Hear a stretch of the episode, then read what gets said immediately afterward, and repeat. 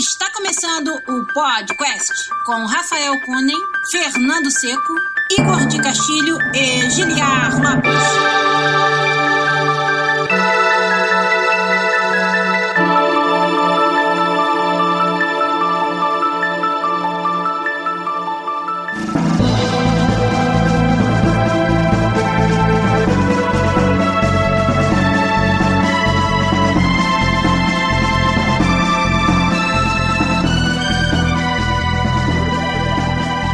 Podcast na área, galera! Estamos de volta mais uma vez nesse que é o único podcast que você conversa em português com profissionais da indústria de games internacional. Momento preferido da minha semana é sentar aqui e conversar com vocês sobre videogames e desenvolvimento e tudo mais. Eu sou o Julian Lopes, produtor dos games da série FIFA aqui na Electronic Arts em Vancouver, no Canadá. Comigo aqui do meu lado, ele, meu amigo programador, também na EA Vancouver, projeto secreto, Fernando Zenbolt Seco. E aí, Fernando, tudo bem? E aí, beleza? Bom dia aí, galera. Beleza, Fernando que joga no nosso time lá, o time verde da liga, e dá uma de Zenbolt mesmo, hein? Corre pra caramba e o resto fica como exercício. Só corre, né? Sacanagem, hein?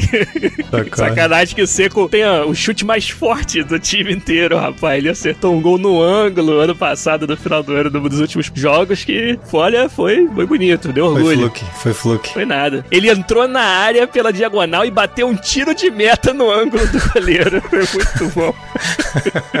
Foi um golaço. E dei, eu dei um flip, né? Caí, dei um É flip pra, pra não, não trombar ninguém. Fernando que é lateral direito, mas sempre chega no ataque no nosso time. É. Então nós vamos pro ataque hoje aqui também fazer mais um episódio pra vocês do podcast, podcast 288. Olha lá, o Sacerão falou, ele é o, o Robin Destro. I wish. Ai, olha aí, é igual aquela brincadeira que a gente fez, né? É o Adriano que não bebe, o Maradona que não cheira, o Ronaldinho Gaúcho que não faz sexo com ninguém. Maldade. Ah, sacanagem, Fernando. Ó, o, o Vitor Lopes lá do chat já tá, já tá falando que o projeto secreto do Circo é relacionado aí a produzir pão no próximo Mass Effect. É o sistema de crafting de padaria no próximo jogo da Bioware. E aí? Simulador de padaria. Não é má ideia, não. Botar uma Sari bonitona lá vendendo pão. Ó, Botar um aí. Krogan de padeiro. o Krogan. é da porra do meu pão? O Krogan é o padeiro. O Matheus Barbosa falou que o nome desse jogo tem que ser Massa Effect. Isso aí. É. Tá vendo por que, que você precisa vir aqui no youtube.com.br podcastvr participar com a gente? Porque nossas lives são muito divertidas, cara. Nossa galera toda aí nos ajudando a fazer o episódio aqui ao vivo todo domingo no nosso canal do YouTube. Você que perdeu, tá ouvindo a versão podcast aí, perdeu toda essa diversão que a gente vai ter junto com os nossos ouvintes. Fernando, eu vou precisar de um favor seu agora. Ai. Igual aconteceu semana passada. Porque, como eu não estou com o browser aberto, a minha visibilidade do chat é limitada só às últimas, às últimas mensagens. Então eu queria que você desse um scroll pra cima aí e falasse pra gente o nome dos nossos ouvintes que já estão assistindo e ajudando a gente a fazer o programa. Então, a gente tem o John Rambo, o Arnold Schwarzenegger. Chuck Norris da Silva. Então a gente tem o primo do Giliard, conhecido como Vitor Lopes, tem o Luan Torres, a Douglas Luiz, Rafael Santos, Save 123, parece um nome de save game que foi hackeado, Bruno Moura, o Diogo Games, que você falou que é da família Games, né, da outra vez. Isso aí. Tem o Rafael Santos, que é o primo do Rafael Palmeiras, Henrique Tondero, Fábio L, Matheus Barbosa, Felipe Abreu. Caramba, difícil fazer isso, hein? Muita gente. É. Leandro Donello. Porra, galera pra caralho, que massa. e é isso aí. E mais gente aí. É isso aí. E mais gente, mais o Leonardo Saceron, nosso ouvinte de longa data, o Rafael Kennedy também tá sempre com a gente, o Michael Strager, o Anderson Lima, o John Yeah. Joseph Matos, o Bernardo Turella e mais uma galera. Hoje não veio nosso amigo Tomás Turbando, sei que aí, cadê ele? Cadê ele? Hum, Deve hum. estar mais ocupado, deve ter mais o que fazer. nosso amigo. Rafael falou que é a primeira vez que ele tá aqui. Olha só. Aê. Mentira, rapaz. O Rafael Kennedy, ah, bom, pode ser a primeira vez que ele venha na live, mas o Rafael Kennedy já é conhecido da gente de longa data aí, das andanças do podcast. Então vamos, vamos parar de burocracia e vamos fazer o episódio 288 do podcast logo com a galera do chat ajudando a gente. Hoje, duplinha sertaneja, Fernando Seco e Giliar Lopes aqui com vocês. Vamos lá. Nossa, dupla sertaneja. Caraca, velho. Pô, mas é porque não tem banda de metal com dois? Qual é a banda de metal que tem com duas, dois integrantes? Ah, deixa eu ver. Aí não tem? Não, tem aquela banda lá que é. Pam, pam, pam, pam, pam, pam, pam. Não é metal. Ah, é, o The White Stripes, olha Tá aí. aí, ó. Tá bom. Eu Isso sou- aí. é, tá vendo? Muito Tem bom. de dois aí. Então nós somos o White Stripes da, da podosfera. é melhor do que ser o Chitãozinho Chororó, né? Oxi. Ou a Sandy Júnior, né? A Sandy Júnior tá de volta, rapaz. Sandy Júnior vai fazer turnê, tá sabendo não? Sandy Júnior era uma pessoa só, é isso? Era uma pessoa só. É. Entendi. Mãe, quando eu crescer eu quero casar com a Sandy Júnior.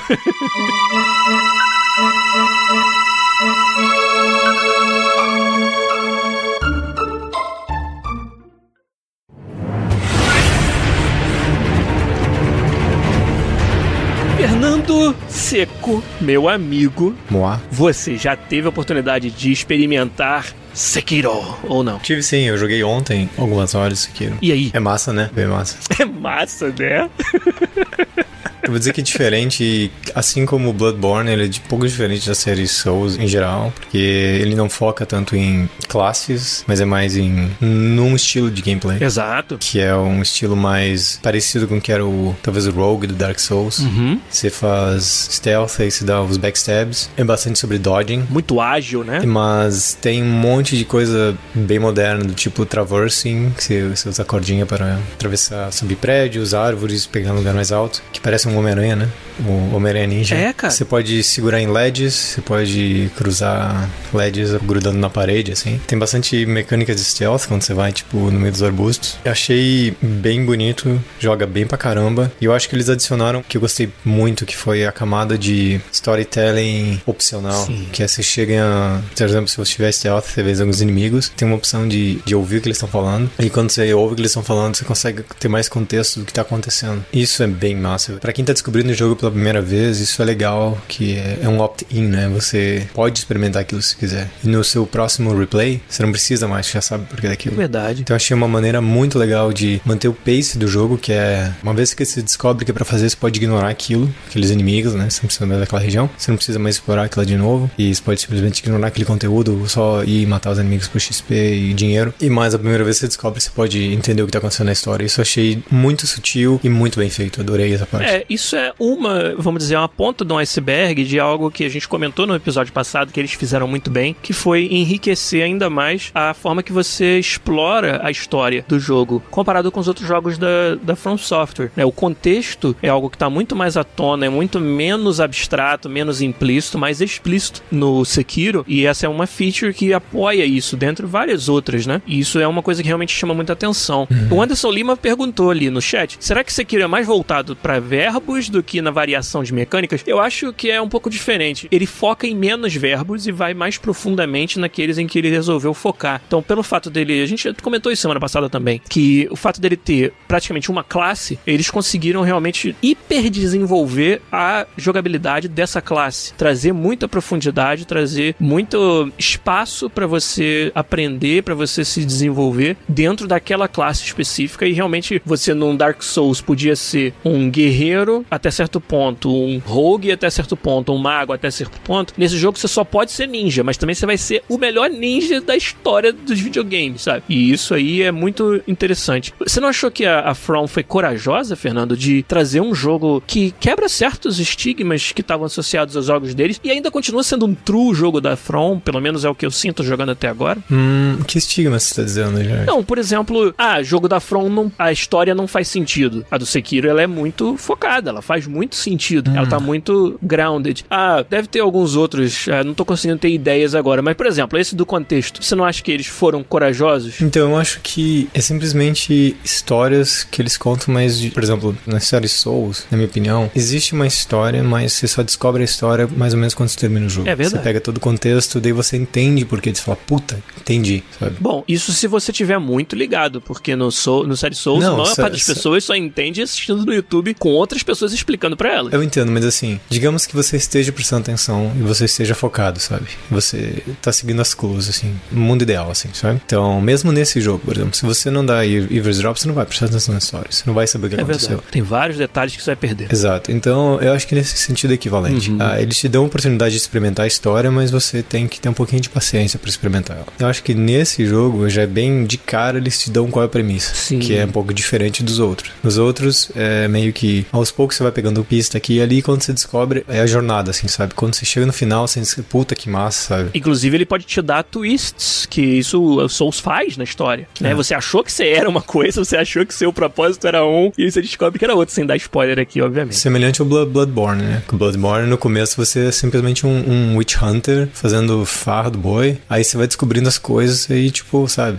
Boom, mind blowing. Nesse, eles contam a história do jeito que eles contaram, mas eles simplesmente reorganizaram a estrutura, sabe? Colocaram na frente, eles colocaram atrás. Porque eu acho que faz mais sentido, dando a premissa no começo, faz mais sentido introduzir o que é, o que é o Shinobi, qual é o seu papel no mundo, porque antes era sobre você descobrir. Agora, é. por que, que você vai se importar com aquele, aquele moleque? Qual é a sua relação com ele? Eu acho que eles tinham que criar essa relação para você se importar, sabe? Sim. Pra mostrar que você é um Shinobi e está contexto sobre isso. Eu acho que talvez a mudança na narrativa era necessário para introduzir o personagem personagem pelo que ele é, sabe? E qual que é o objetivo dele. É verdade. Eu continuo achando que é um mundo bem confortável, que me lembra os produtos deles, assim, sabe? Talvez o fato de eles terem feito isso vai abrir uma porta do tipo, teve uma aceitação melhor, as pessoas conseguem se engajar mais com esse mundo, porque elas já têm um contexto, elas têm que descobrir qual é o contexto delas no mundo, sabe? Além de ser, além de ser uma história baseada no mundo que existiu, né? Isso já traz uma familiaridade é. maior também. O Igor falou muito semana passada sobre a From, saber exatamente o que que é é esse subject matter, esse assunto sobre o qual é o Sekiro. E enquanto que talvez no Dark Souls havia uma certa estranheza em mostrar uma fantasia europeia medieval, sendo que eles são de background japonês. O Igor sentiu mais isso até do que eu, eu não senti tanto isso no Souls, mas aqui eles acertam em cheio. O Anderson Lima perguntou para você, Seco, pelo que você jogou até agora, você diria que o Sekiro é um jogo da família Souls? Fácil, né? Uma coisa que define muito os jogos Souls para mim é quando você vê um inimigo, você tem que parar e pensar como é que você vai fazer engage nele. Eu acho que essa é a primeira coisa que define um jogo da,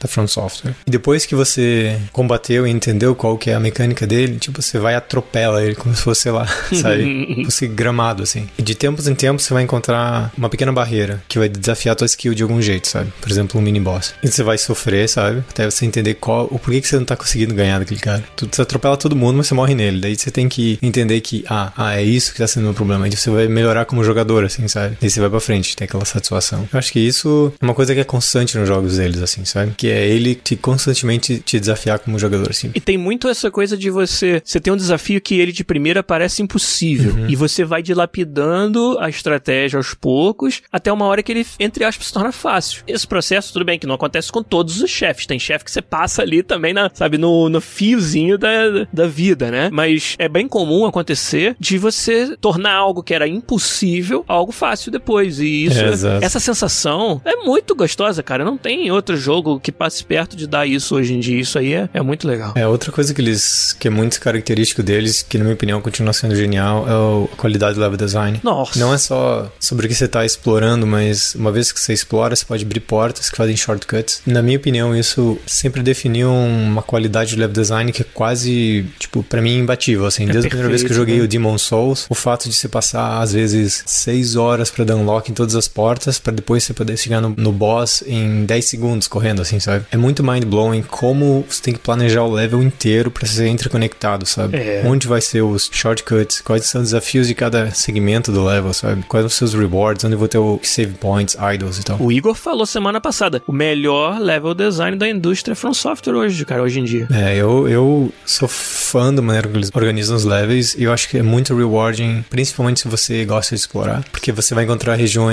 que vão ter alguma coisa especial, você vai ganhar um reward especial se você continuar explorando. E se você não não explorar, o jogo continua sendo engaging, assim, sabe? Então ele pega dois segmentos muito diferentes de jogador, assim, e satisfaz as duas, sabe? Sabe uma coisa que eles fazem muito bem? E eu até acho que no Sekiro, o fato de você ter a verticalidade ajuda ainda mais aos levels serem mais interessantes. Ah, sim. Mas uma coisa que o From Software faz muito bem, cara, no level design, é pendurar aquela cenoura na sua frente. Mostrar uma área ali longe que parece atingível, mas você não faz a menor ideia ideia de como é que chega lá. Ou um item brilhando, que eles têm esse design de fazer os itens realmente se destacarem no cenário. Bota lá, cara, eu não sei como é que eu vou dar a volta para chegar ali. Isso é fantástico fantástico, é. cara. Um outro jogo que eu lembro recentemente de ter sentido muito isso foi o Horizon Zero Dawn, que eu acho também que o level design deles era muito bom em, em, em fazer isso. Uhum. Mas o da From Software é demais, cara. Eles são muito foda em fazer exatamente isso, né? Eu acho que um outro aspecto desse jogo que tá me impressionando muito. Eu, eu tô jogando em, com voiceover em japonês, não sei vocês, eu também. mas eu tô achando o voiceover muito foda. É muito, muito característico, né, Fernando? Entonação, ritmo, é. tudo, sabe? Dá muito. Dá a sensação de que você tá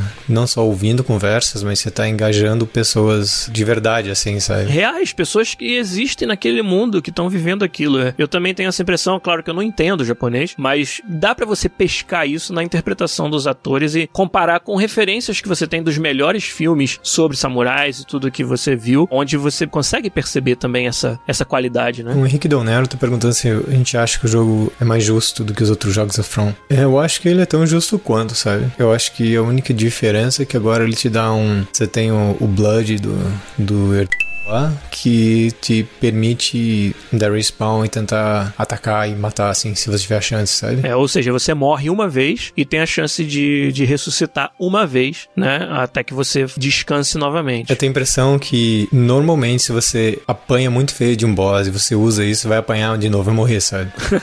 então, na minha cabeça, o fato dele te dar mais uma chance te dá uma sensação de que você consegue accomplish aquilo mais fácil, sabe? Mas não remove nenhum mérito do jogo jogo, que é se você morrer a primeira vez escandalosamente, você vai morrer a segunda vez escandalosamente. Sabe? É, porque é sobre você aprender o, a fórmula de passar, e isso não é com mais uma vida ali que você vai aprender necessariamente. Você vai aprender com treinamento, é. com observação. E talvez o, outros pontos do jogo tenham mais a ver com a pergunta que o Henrique Del Nero fez. Esse ponto do ressuscitar parece óbvio, né? Ah, deixou mais fácil porque tem duas vidas, entre aspas. Mas, mas é uma mecânica envolvida com outras coisas na história e tudo que eu, pelo menos até agora, não, não descobri todos os pormenores menores, mas eles não fizeram assim para deixar mais fácil, na minha opinião, pelo menos. Eles fizeram para porque eles queriam uma mecânica diferenciada pro jogo deles, não é só para deixar mais fácil. Agora, um outro exemplo de algo que o Henrique Del Nero talvez esteja querendo dizer é os abismos. Quando você cai num buraco no Sekiro, você não morre, você perde um pouco de vida e volta. Uhum. Eu acho que esse é um exemplo de mudança que eles tiveram coragem de fazer, que talvez não fosse importante pro jogo, ainda mais que é um jogo com tanta verticalidade, com grappling hook para lá e para cá, onde você vai cometer mais erros de navegação do que os outros. E aí eles decidiram que, ah, beleza, nesse jogo, quando você cai no buraco, você não morre direto. E nesse sentido, eu acho que não é para dizer que é mais fácil ou mais justo necessariamente, mas eles tiveram coragem, cara, de mudar uma mecânica em prol do que eles enxergavam que era a jogabilidade melhor para esse jogo. É. E isso aí é louvável. Eles não estão fazendo difícil por ser difícil, mas sim um jogo onde é sobre você passar das dificuldades corretas, das dificuldades que fazem sentido. Eu acho que nas outras, tipo, nos outros jogos da série Souls, em geral, quando você tinha uma situação situação onde você pudesse cair, era uma situação que normalmente ou você se colocou na situação, sabe? Era um side mecânica, assim, sabe?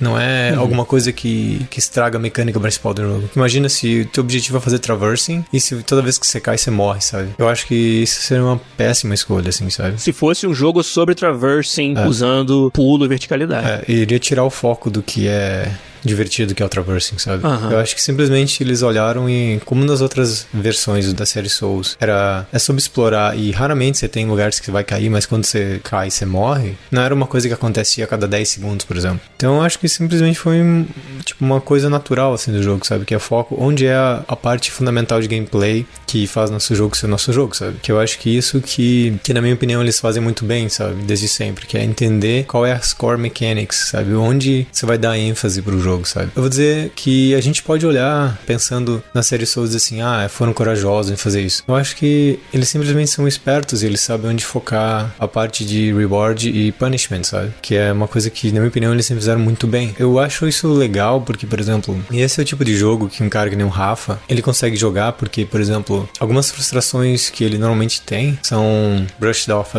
um pouco, sabe? Pelo fato de que ele não tá se concentrando nas coisas que irritam ele. Por exemplo, quando ele jogou a primeira vez Dark Souls, ele se irritava pelo fato de ele não poder usar uma broadsword num corredor, assim, sabe? E eu nunca entendia isso, sabe? Agora, ele não teria, não tem essa barreira, que é tudo muito aberto, assim, sabe? Ele pode fazer swings, ele pode dar dodge, sabe? Tem muito espaço para ele, pra ele concentrar nas coisas que ele gosta de fazer, sabe? É, o que ajuda um cara como o Rafa também é o fato de que o contexto agora faz mais sentido para ele. Uhum. Não era um cara que tava afim, pelo parece, né? Estamos falando aqui em terceira pessoa, mas o Rafa teve aqui semana passada e falou um pouco sobre a experiência dele. Mas ele não, não me pareceu que ele se interessava, por exemplo, por um, um, um jogo Souls onde tinha pouco contexto para você agarrar de primeira, né? E, e, precisava realmente você gostar muito da jogabilidade para te manter engajado. E no Sekiro, apesar da jogabilidade ser ainda um pilar fundamental, tem muito mais em torno dela que talvez mantenha o cara interessado como, como o Rafa. E ele no Discord nosso aí, da nossa comunidade, ele tá falando que tá jogando bastante. Cada chefe que ele mata, ele fala lá, matei fulano. Aí bota lá a barrinha de spoiler para as pessoas não, não, não serem spoiladas. Uhum. Então, então ele tá engajando com o jogo e tá curtindo. O Fernando Santos, nosso querido ouvinte de longa data também, falou: nunca joguei jogos da From, mas vai dar uma chance para esse, por causa ah, da paixão velho. que a gente tá falando. Você tem que jogar, cara. O 3 já era bem tranquilo comparado com os outros jogos da From. Carteirinha gamer de Fernando Seco, é, tem que ter jogado o jogo da From, senão nem conversa com ele. Então, e não é conversar com você, com o Rafa e comigo nunca. Né? Sacanagem, Seco. Eu zerei Dark Souls 3, que é isso. Ah, é verdade, então eu teria ficado oito anos sem falar com você antes.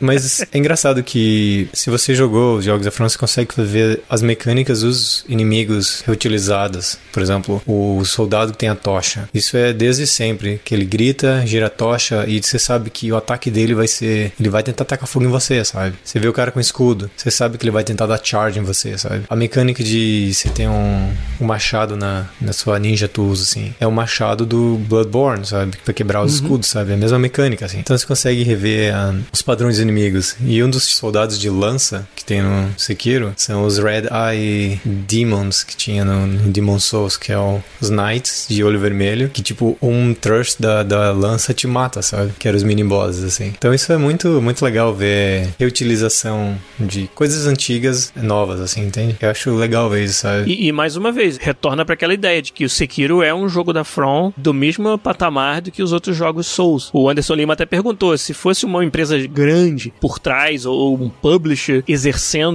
influência sobre a From, se o jogo sairia do jeito que saiu ou seria meio que toned down para agradar mais gente. Eu acho, cara, que ia sair outro jogo, sabe? Se fosse uma situação onde a From tivesse que responder para alguém e não pudesse fazer o jogo autoral que ela sempre quis fazer, a gente já tá falando de algo completamente diferente aqui e ainda bem que não é o caso, é. Né? Ainda bem que eles são independentes. Mas eu também acho que, por exemplo, se você chegasse pra uma empresa dessa que nem chegava a Platinum e de pedir para eles fazerem um jogo que não é roots deles, eles não fariam, sabe? Porque não é o forte deles. Eles iam lançar um produto subpar com o que eles são conhecidos, assim, é? Ia jogar fora, ia diluir, né, o valor que aquela empresa traz, porque ela tá fazendo um jogo que não é o que ela sabe fazer. É, exato. É mesmo que chegar pra Platinum Games e assim, olha, vocês fazem provavelmente um dos melhores action, action games da, do mercado. Eu quero que vocês façam agora um first person shooter, sabe? Entendi. E retiraria todo, todo o know-how que eles têm de como fazer combate inimigo e, e combate design, sabe? Que é a mesma coisa que a From, sabe? Eu acho que quando essas empresas chegam e tentam fazer parceria, eles querem um produto daquele estúdio encaixado no portfólio deles, sabe?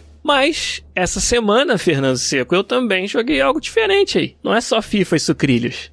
É, experimentei, que na verdade já tinha experimentado, mas não tinha jogado seriamente. E agora eu, de fato, investi nesse jogo. Um jogo chamado Return of the Obra Dinn. É o jogo novo do Lucas Pope, o designer que fez o Papers, Please. Você não jogou Papers, Please, né, Fernando? Não, não sei. Papers, Please era um jogo muito diferente, onde você era um agente de imigração hum. que você tinha que descobrir quando as pessoas estavam tentando entrar no país com armas, com drogas ou simplesmente com documentos falsos. Era muito divertido. O Lucas Pope agora fez um outro jogo. Ó, o Léo Sacerão falou sobre o Papers, Please. Glória a Que é o país lá fictício. E o Return of the Oberdeen tem nada a ver com Papers, Please, mas é, você reconhece ali os traços do design. É um jogo, como é que ele funciona? Primeiro, tem um visual muito louco, o Henrique Nero acabou de comentar ali. Ele é um jogo em 3D, onde você navega numa cena 3D igual, um first person, né? Um jogo em primeira pessoa. Só que todos os gráficos são um bit, Fernando. Então todos os pixels ou estão acesos ou estão apagados. E o cara conseguiu fazer um jogo com visual que você que é inteligível com personagens, onde o, vou falar já sobre o gameplay, mas parte do jogo é você reconhecer personagens, saber que aquele é fulano, aquele outro é ciclano. E o cara conseguiu fazer isso, cara, com gráficos de um bit. Inclusive tem skins que já vem com o jogo, a skin Mac, a skin IBM, sabe, que é verde e preto. O Mac é cinza e preto. A skin Commodore, cara, que é azul, é muito bonito, muito assim, bonito, né? Difícil de dizer se é bonito ou se é feio. É único. O visual do Obra Dinn é animal, assim, é muito, muito louco. Mas o que mais me prende nem é isso, é a jogabilidade, realmente. Quem que nunca quis ser o detetive que descobre o que aconteceu numa cena do crime? E um jogo que não é só. Não é um adventure game clássico onde só tem aquelas opções e aí você meio que por eliminação acaba acertando. Não. O Obra Dinn é um jogo de investigação mesmo. Primeiro, a sua cena do crime é um navio, que é o Obra Dinn. Um navio que fez uma viagem pela costa da África, né? Sai da Europa e lá nos anos, acho que no século XVIII. E agora o navio apareceu depois de muitos anos sumido. E todo mundo no navio tá morto. E aí você tem alguns cadáveres e você é, vamos dizer, o, o funcionário da British East Indies Company, lá, aquela empresa de navegação inglesa, que foi jogado nesse, nesse navio pra descobrir o que aconteceu. Tem 60 pessoas que morreram nessa história. Não sobrou ninguém. Ou pelo menos você acha que não sobrou. Não, não vou nem dar spoiler aqui que eu não sei ainda. E aí você tem que descobrir quem era cada uma das 60 pessoas, o nome delas, né? E, e a função do navio e como que ela morreu. Isso para cada uma das 60 pessoas. E você faz isso como? Cada vez que você chega num cadáver, você usa lá um item mágico, né? Uma bússola mágica que te transporta pro momento onde aquela pessoa morreu. Mas esse momento é uma cena 3D paralisada. Você pode andar pela cena, olhar tudo, mas é tá todo mundo parado, né? E você ali vai observar o que aconteceu. Olha só, ele morreu, é o momento da morte. Então, às vezes, por exemplo, se a pessoa tava doente, ela tá deitada na cama. Então você não tem uma dica de por que, que ela morreu ali, né? Você vai descobrir com outras pistas que estão no cenário no momento da morte. E aí você tem 60 dessas cenas e algumas cenas explicam o que aconteceu nas outras, né? E tem uma linha do tempo também. Isso tudo, cara, faz um jogo de investigação fantástico. É uma obra prima do design, de contar história nos games. Absurdo. O Lucas Pope acabou de receber um BAFTA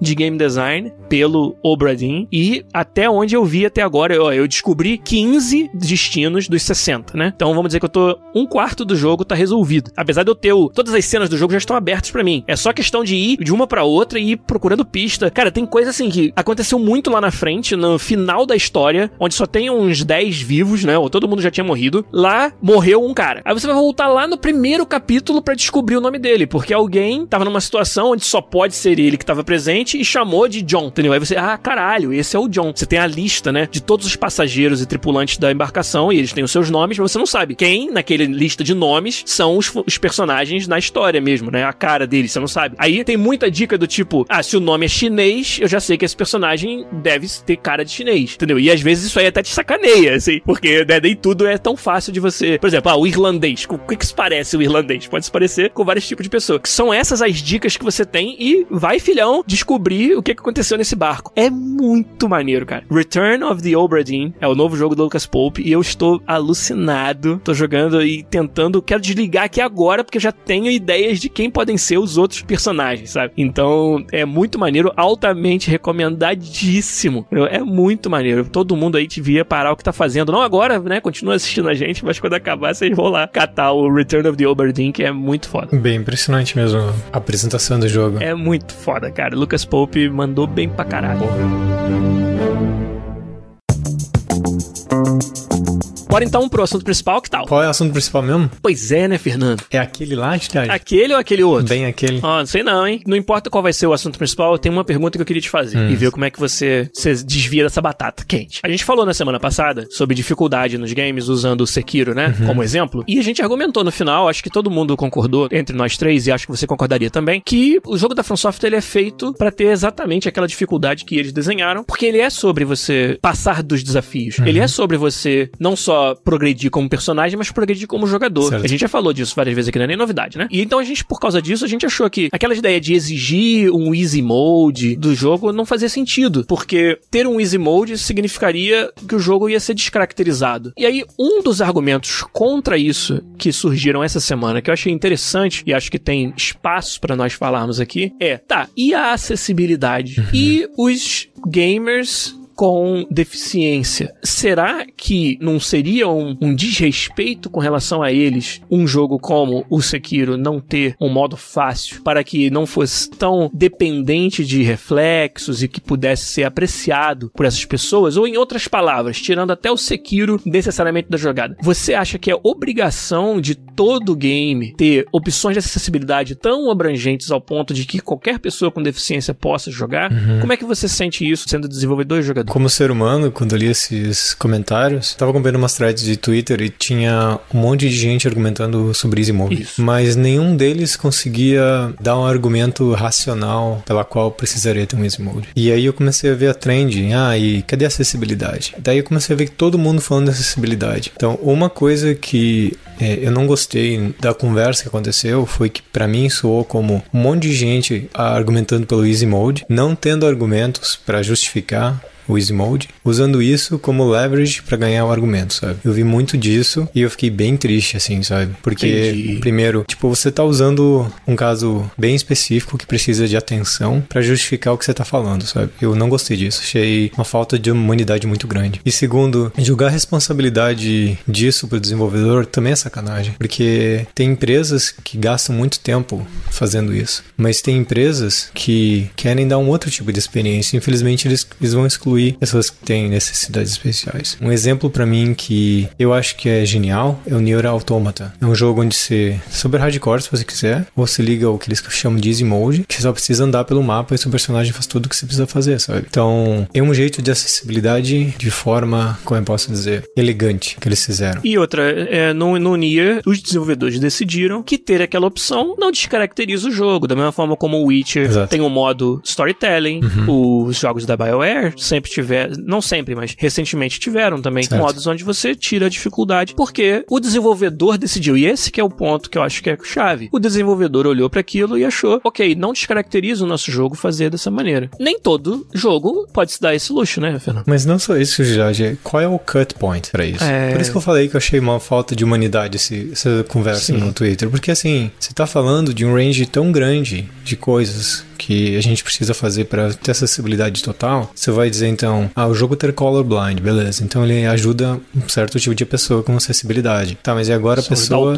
É, a pessoa agora com problema motora. O que, que o jogo vai ter que fazer? Então você cria um, um problema que é, tipo, infinitamente maior do que a proposta que está sendo feita. Claro. Não, aí você começa a falar de pessoas, pessoas cegas, pessoas surdas. Igual você falou, a pessoa que argumenta pela acessibilidade, a gente não tá desmerecendo o argumento, mas a pessoa que argumenta pela acessibilidade, por que, que ela para aí? Por que, que ela para na simplesmente dificuldade motora Exato. e a dificuldade visual? Daqui a pouco você entra em dificuldade cognitiva. Pra quem até entender o que tá acontecendo no jogo, é difícil. E aí, por que, que você parou antes? Você usar esse argumento só pra usar, tem essa, essa falácia e acaba parecendo, assim, desumanizado quando o cara achou que tava sendo muito humano Exato. em trazer aquele argumento. Por exemplo, quando a Microsoft, a Microsoft anunciou um controle que ele pode ser, Isso. que ele é totalmente tem muitas funções. É o controle adaptativo. O John Joseph Matos falou ali no, no chat, o Xbox Adaptive Control. Exato. E esse controle foi feito com, com um range muito grande de, de pessoas com deficiências que ele pode ser mapeado para vários tipos de coordenação motora. Sim. E aí é o tipo da coisa que faz mais sentido existir, que é você muda a maneira que o input do jogo é dado para a necessidade da pessoa, do que mudar o jogo em si, sabe? Faz mais sentido porque o problema dessas pessoas é o input, não é necessariamente resolver o problema que o jogo está te propondo. Então, você dizer para uma empresa que ela tem que resolver todos os problemas de input é bem injusto, sabe? É então é mais claro. fácil você prover alguma coisa que resolve o problema de input, que é a proposta da Microsoft. Eu acho que é um tema muito importante, assim. Eu lembro que a gente discutia várias coisas, tipo, Sem parte de dúvida. colorblind, dificuldade, sabe? Daí ver as pessoas usando isso de uma forma tão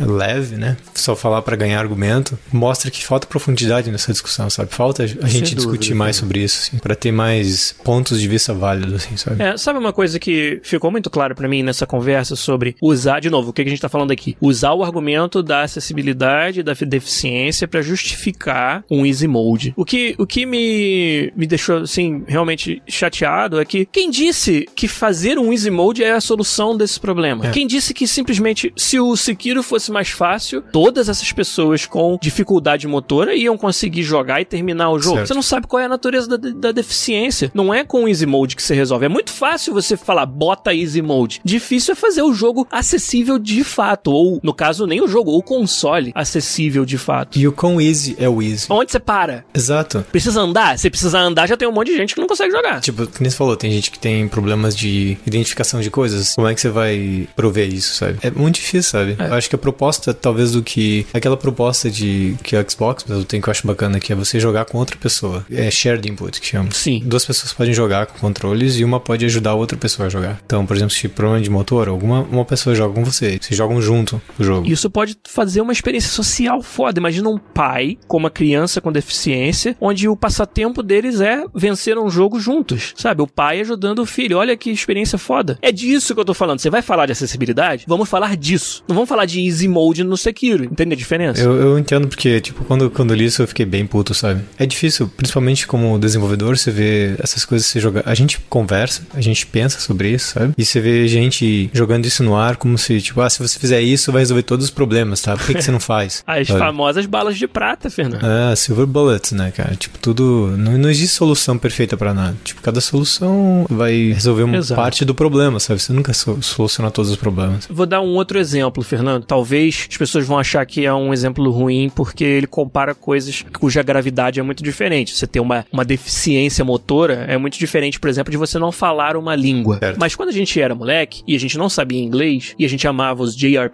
o jogo ele era inacessível pra nós por não ter uma tradução em português. No sentido de que você não entendia a história, você não entendia nem qual era o objetivo da próxima missão. E aí isso fazia com que você tinha uma dificuldade grande de resolver o jogo. E a gente não morreu por causa disso, sabe? Não era uma deficiência, não dá pra chamar, mas era uma, um requisito que a gente não tinha pra apreciar um jogo. E parte do desafio do jogo era dar a volta nisso. Achar uma forma de workaround da nossa dificuldade, que era não saber falar a língua. Quem nunca passou por isso? O que eu tô falando isso não é pra dizer, pra desmerecer a necessidade de você ter acessibilidade para pessoas com deficiência. Mas a outra questão é, quem disse que a pessoa com deficiência quer jogar um jogo capado pra ela? Talvez o que a gente tem que realmente investir, como é o que a Microsoft está fazendo, é dar as ferramentas para que essas pessoas joguem o mesmo jogo que as outras jogam. Eu tô falando aqui do alto da minha, do meu pedestal de não ser uma pessoa que tenha esse tipo de deficiência. Então talvez eu precisasse perguntar pra alguém que tem. Mas eu imagino, me colocando no lugar delas, que muito mais do que querer a versão do jogo para pessoa com deficiência, eles devem realmente querer conseguir jogar a versão do jogo de verdade, entendeu? E pra isso ter ferramentas que os ajudem a chegar até lá. Então acho que muito mais do que buscar descaracterizar os jogos que os desenvolvedores quiseram fazer usando a acessibilidade como argumento, a gente tinha que estar procurando é formas mais holísticas de trazer essa acessibilidade pra todo mundo, como a Microsoft está fazendo. Por isso que eu acho que tem uma confusão nessa história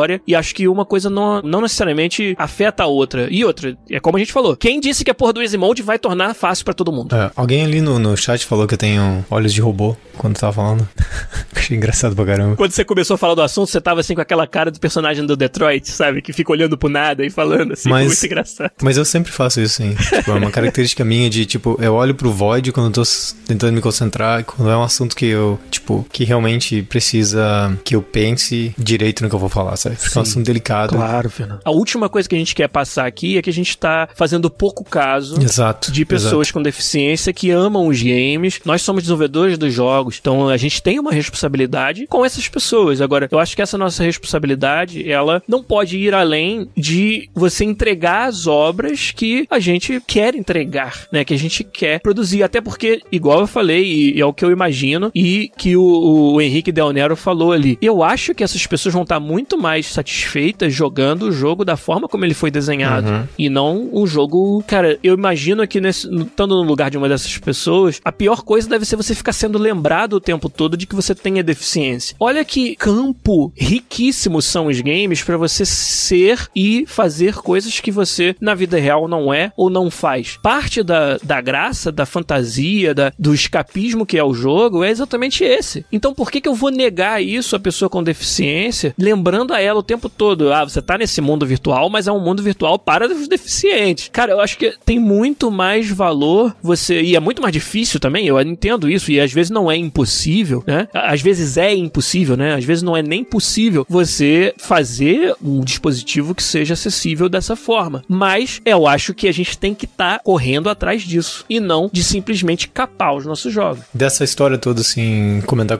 pessoal da comunidade, por favor, não usem argumentos que apelem, tipo, a algum problema social para ganhar argumento, assim, sabe? Uhum. Esse tipo de coisa eu acho que é muito pequena, não só pro tamanho do problema, assim, sabe? Nossa. Mas pro que você quer justificar, assim. Se você acha que o jogo é difícil, o jogo é difícil e deu, assim, sabe? Não tenta usar alguma coisa social que faz todo mundo se sentir mal para ganhar seu argumento, assim, sabe? Pra, Exato. daí, se, se a pessoa dizer assim, e os deficientes, sabe? Pessoas com deficiência, como é que você faz? Tipo, é um argumento muito difícil até de discutir, sabe? É, claro. Não é alguma coisa assim, ah, essa aqui é a resposta universal, sabe? E todo mundo, ó, oh, não, tá certo, vamos fazer desse jeito que resolve todos os problemas do mundo. E mostra não que existe, a gente. Essa Silver Bullet não existe. E a gente, como gamer, tem que ser mais que isso, assim, sabe? E, e você, você matou a pau com o seu primeiro argumento, que foi, tá, por que, que a gente para, então, na deficiência motora? Por que, que então a gente não aplica isso para todos os outros tipos de deficiência, sabe? Realmente é um pouco hipócrita, eu acho, uhum. usar esse argumento. Mas beleza, eu acho que a gente deu uma. O contraponto que foi bem argumentado, não quer dizer que a gente tá certo. Uhum. Como o Seco falou, é um assunto delicado, é a última coisa que a gente quer é parecer que a gente tá tratando de forma leviana, né? Esse assunto. Mas a gente queria saber o que, que vocês acham, é claro. A gente quer, né? E, inclusive, até anonimamente, se alguém quiser entrar em contato com a gente que tiver algum tipo de deficiência puder dar um parecer um contraponto, né, desse assunto seria legal, porque, de novo, nós estamos falando aqui do alto do, de um pedestal, né? De não ter autoridade nenhuma para falar, né? É, apesar de que, Fernando, guardadas as devidas proporções, não estamos aqui dizendo que é o mesmo problema. Uhum. Mas até para pessoas que clinicamente não têm uma deficiência, existem jogos que você às vezes tá, entre aspas, velho demais para jogar ou para ser bom naquele jogo. A gente sabe que coordenação motora, velocidade de reflexo, são coisas que vão deteriorando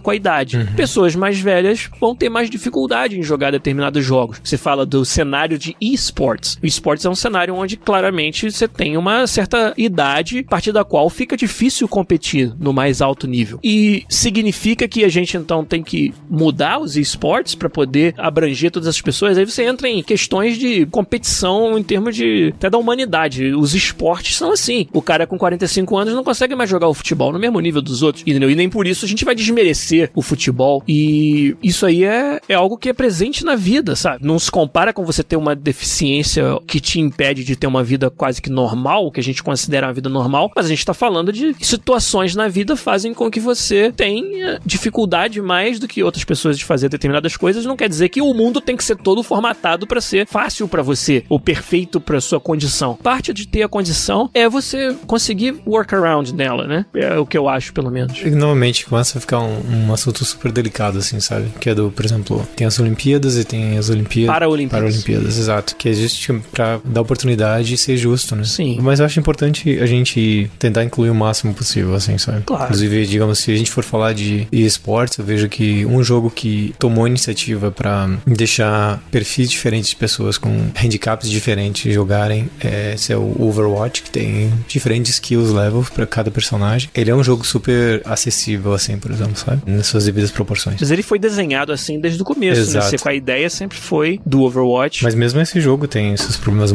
sérios, porque uhum. acaba dividindo comunidade, precisa fazer reba rebalance em rework de personagem, que acaba descaracterizando claro. aquele personagem. É. Então isso acaba criando problemas fundamentais no jogo que frustram os jogadores também, né? É um, é um problema difícil de resolver, ninguém tá dizendo que não seja, cara. Pelo contrário, é, é. eu acho que é legal, é, é, é fantástico que a nossa indústria esteja prestando mais atenção nisso, cada vez mais. A iniciativa da Microsoft é sensacional, é, cara, de, de chorar. Você vê quantas crianças e, e, pessoas de qualquer idade, na verdade, estão sendo empoderadas a participar dos games devido ao controle adaptativo da Microsoft. E isso tem, tem que continuar. A gente só veio aqui dar o nosso parecer sobre isso ser usado de forma, de forma irresponsável em discussões que não tem nada a ver. Fernando, Sim. queria que você desse uma lida no último comentário mais recente do Anderson Lima pra gente aí no chat. Minhas filhas têm autismo na vida como nos jogos eu incentivo elas a superar as dificuldades delas. Ah, que legal, que bonitinho. Olha só, que foda, cara. Obrigado eh, por ter aberto isso pra gente, né, Anderson, aqui no chat. E é, é como eu, eu suspeitava, é, eu tento me colocar na posição ou de ser uma pessoa que tem dificuldade ou de ter um, um, um familiar e, e, o que, que eu gostaria, né? Cara, eu, eu queria poder passar para essas pessoas, vamos dizer que se fosse um filho meu, o que, que é você experimentar os jogos e passar pelo, pelos desafios da mesma forma que as outras pessoas, para dizer, olha, as dificuldades vai fazer com que você tenha que trabalhar um pouquinho mais duro, né, por tudo que você vai conseguir, mas não quer dizer que você não possa alcançar aquilo que você quiser alcançar. Eu acho que isso é uma mensagem muito poderosa, uhum. que os games têm o potencial de passar e eles precisam do apoio das ferramentas. O desenvolvedor tem que estar atento, sim, né? O, o John Joseph Matos deu o exemplo do daltonismo. Os jogos estão começando a trazer opções para serem mais fáceis de ler, de enxergar para as pessoas daltônicas. O FIFA é um exemplo que foi um patch do FIFA 19 até o lançamento do FIFA 19 não tinha opções para daltônicos e calhou do nosso menu esse ano ser particularmente ruim de enxergar para determinados tipos de daltonismo. Tinha muito azul claro no azul escuro, azul claro no verde e foi detectado isso como uma necessidade e a gente fez um patch, cara, que era para acessibilidade. Hoje tá lá no menu principal na tela de início do FIFA, tem lá um botãozinho acessibilidade onde você vai trocar o esquema de cores dos menus para você poder enxergar melhor, dependendo do tipo de daltonismo que você tem. Isso aí é porque a indústria tá mais atenta, é porque os jogadores são cada vez mais é, é uma coleção abrangente de pessoas, de backgrounds, de tudo que você possa imaginar e com isso vem o nosso nosso compromisso de fazer os jogos para que essas pessoas possam jogar. Eu acho que é aí que se conversa sobre acessibilidade e não sobre easy mode, né?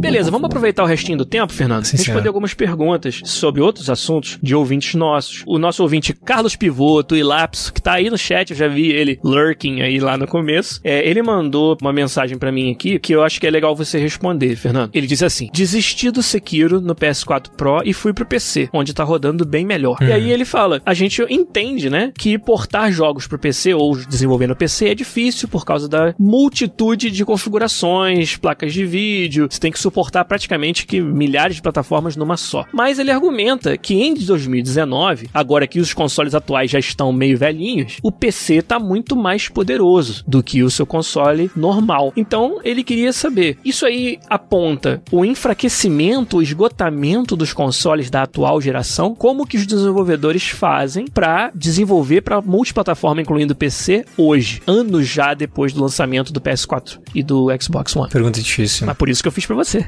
Se fosse o fácil, negócio eu do, O negócio do, do Sekiro, eu acho que ele, para mim, ele é similar ao Dark Souls 2, que é um jogo que ele era rodava 30 FPS, que é um frame rate adequado para grande maioria das pessoas, mas dependendo do tipo do jogo, às vezes ele incomoda algumas pessoas. O Dark Sim. Souls 2, é, quando eu joguei no PS3, foi uma experiência bem ruim para mim. Por causa do FPS? Foi por causa do frame rate de combate. Para mim, assim, eu ficava super irritado com a qualidade do, do combate no jogo. Entendi. E não foi uma experiência agradável. Quando ele saiu pro PS4, eu decidi comprar e dar mais uma chance e eu joguei esse jogo tipo 400 horas, assim, sabe? E eu gostei muito. Mas acho que tem duas coisas. Primeiro, quando a gente lança um jogo, quando as pessoas botam o jogo na caixinha e lançam, eles acreditam que a qualidade que está sendo entregue é a melhor possível para aquele produto naquela plataforma, sabe? Ninguém vai fazer menos. Então, se eles acharam que a qualidade gráfica, é, o gameplay, tudo estava adequado para aquela plataforma, eu acho que eles não só têm estatísticas que mostram isso, mas eles têm trabalharam bem duro para conseguir isso. Sim. Já, por exemplo, no PC você não é bound, né? Você tem mais hardware, você pode ter uma experiência muito melhor. Memória é outro exemplo aqui no PC, explode a quantidade. Exato. Então, a gente, eu acho que com o passar do tempo, a gente está acostumando a ter mais frame rate em jogos. Em alguns jogos isso pode causar incômodo. Eu comprei o Sekiro para PC, porque eu tô comprando tudo para PC, porque tirando os exclusivos. Então, eu comprei o Sekiro, eu botei tudo no máximo e ele ficou meio em 30 FPS. Eu fui e comecei a reduzir as qualidades gráficas até ficar no frame rate que era adequado para mim. Mas o jogo não tá tão bonito quanto tava no começo, por exemplo sabe? E então eu tive que fazer um trade-off entre qualidade e, e gráfica uhum. e gameplay. Um exemplo oposto a esse é o,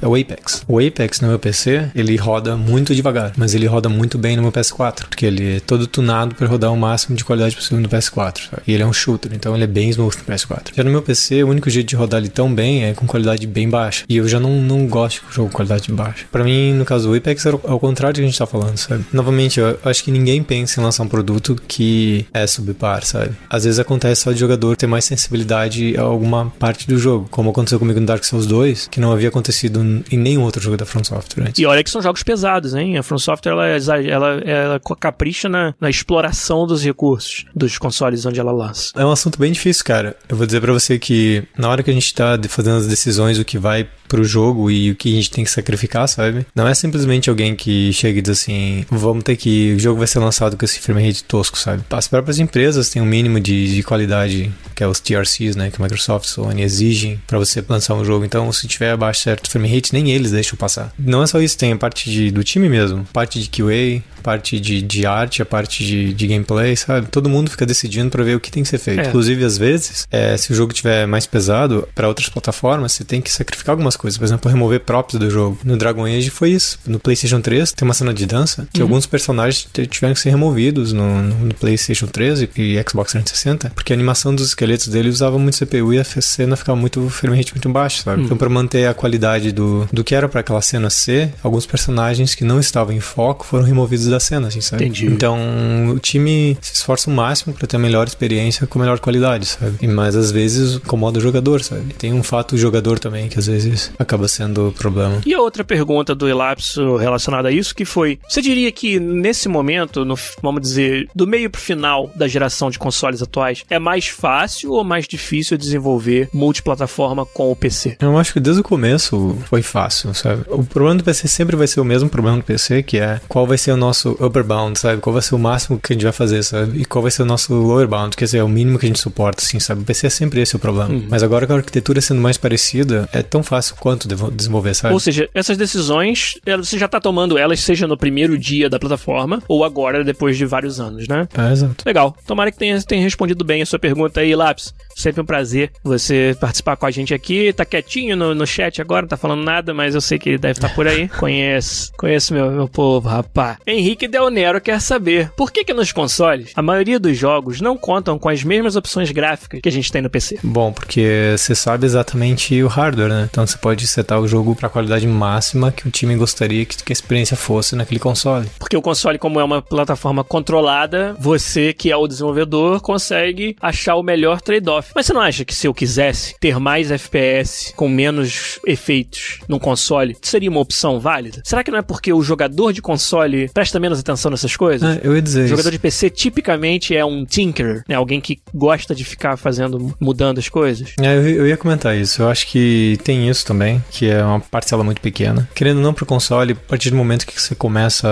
a, dar esse tipo de opção, você abre meio que uma caixinha de Pandora, assim, sabe? Que é que o QA vai ter que retestar o jogo inteiro em todas aquelas opções malucas para ver o que que acontece, sabe? Tem outra coisa também que é o risco de você falhar a certificação das donas da plataforma com uma daquelas opções não rodando bem em todos os, os aparelhos. Lembrando que no PC você não responde para ninguém. Lançou o jogo e você, é a sua responsabilidade fazer ele rodar bem. Mas nas plataformas de console, você passa por um processo de certificação que é muito rigoroso. Então o jogo não pode dar crash, o jogo não pode é, rodar a 5 FPS numa determinada cena. Então quanto mais opções você coloca no jogo de console, mais são as múltiplas configurações que têm que ser testadas, tanto pelo seu QA quanto principalmente pelo QA do dono da plataforma, e cada uma delas é uma chance de você ser reprovado, né? Porque você não pode chipar um jogo no PlayStation 4 com uma combinação de opções que vai fazer dar um crash ou ter uma cena que roda 5 frames por segundo. A Sony não vai deixar se ela conseguir descobrir isso. Então é para evitar esse problema e pelo fato de que é uma caixa meio que já pré-definida, os desenvolvedores preferem dar menos opções e, e, determinar qual é essa experiência otimizada. É aquela velha coisa, é combinação, sabe? Que opções você vai dar para os jogadores para melhorar a experiência deles, assim, sabe? Então começa a abrir uma caixinha também de Pandora, assim, sabe? Ah, que tipo de jogador vai mudar, que tipo de opção tem que mudar, sabe? Eu, eu acho bem difícil, assim. Eu acho que talvez se você tivesse uma opção, digamos, quis assim, rodar 30 FPS, rodar 60 FPS, fosse um, uma customização. Sim, acho que tem, deve ter jogo que tem isso. É, se a gente olhar aí, vamos achar jogo que tem é, isso. Isso seria mais factível do que você ter opções individuais, assim, sabe? Simplesmente porque você tem mais controle sobre a experiência do jogador. Isso que é importante no console, sabe? Que é ter o controle sobre a experiência do jogador. E, e por isso que, tipo, eu lembro quando a gente começou a trabalhar em, na indústria AAA, a ideia era, tipo, ah, você tem muito mais controle sobre a experiência no console. Isso, isso que era o genial do console, sabe?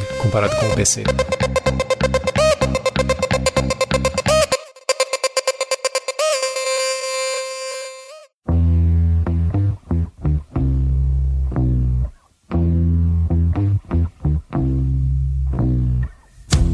Então, vamos fechar por aqui o episódio 288 do podcast. Falamos, cara, assuntos pesados aqui. A gente se meio que se expôs, né, Fernando? É. Falar de acessibilidade, de jogadores com deficiência e o impacto disso para quem desenvolve, se a gente tem que quanto até onde vai a gente mudar os nossos jogos para isso. É um assunto cansativo assim de você de ter vindo aqui e dado a cara a tapa para falar disso. Que, e você? É, é um assunto bem delicado, porque assim, tem que cuidar muito do que a gente fala. É muito fácil você passar como o filho da puta desumano que não quer dar a mínima pra quem tem def- deficiência. É, tem que, disso. a gente tem que criar bastante argumento base pra poder chegar a uma conclusão depois, assim, sabe? Mas é um, é um assunto, eu acho, muito importante, assim, sabe? Eu acho legal a gente discutir isso e conscientizar as pessoas de não usar essas coisas tão levemente, assim, só pra ganhar argumento, sabe? Esse pra mim é o ponto principal. Espero que a gente tenha conseguido fazer isso, mas de novo, é um assunto que a gente quer muito saber de vocês, o que vocês acham, suas experiências sobre isso. E vamos, vamos que vamos, cara. Fechamos mais um podcast essa semana. Semana que vem, quem sabe com mais integrantes, né? A gente volta.